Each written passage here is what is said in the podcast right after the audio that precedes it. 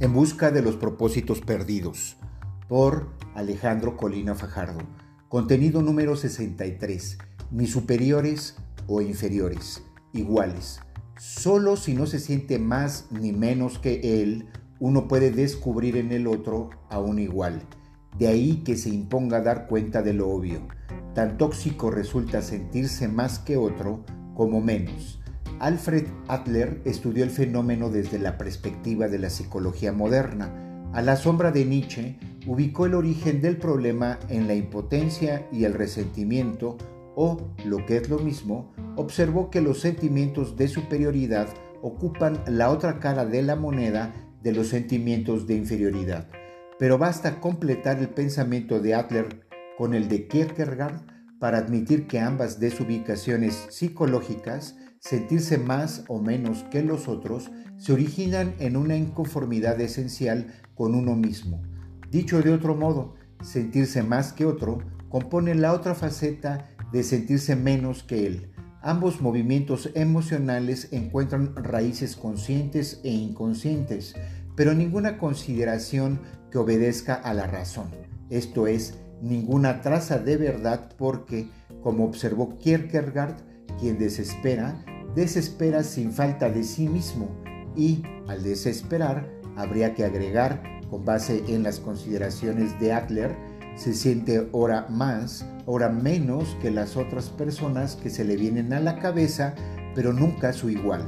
Los sentimientos de superioridad dibujan la otra cara de los sentimientos de inferioridad porque surgen de un inopinado o, si se opta por la jerga psicoanalítica, inconsciente no admitirse uno tal cual es, a saber, un miembro más de la especie que hierra, un ejemplar único e irrepetible de esa clase de homínido mal lograda, pero que, si se le mira por el lado bueno, se deja amar a golpe de tristeza y alegría, la clase de homínido que forma parte de la humanidad, la cual se ha demostrado que existe, aunque parezca que no sentirse hora más, hora menos que otra, va en contra de uno mismo.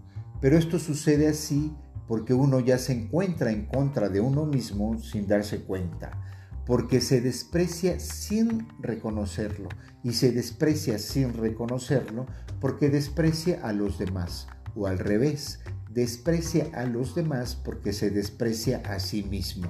El sentimiento de superioridad se funda en la vacuidad y el sentimiento de inferioridad en el resentimiento y la impotencia. El poder hacer cosas, lo mismo que el poder político, económico o laboral, no convierten a nadie en alguien superior, por lo mismo que no lo convierten en alguien inmortal.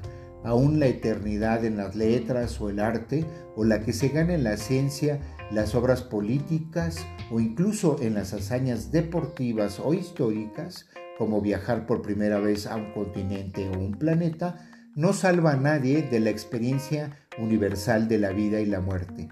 Aceptarse uno mismo implica aceptar el mundo que le ha tocado vivir. Así uno quiera cambiarlo y cambiarse a sí mismo y es que todo cambia sin dejar de ser lo que es, un fenómeno que quizá pueda resultar ilógico, pero integra la realidad.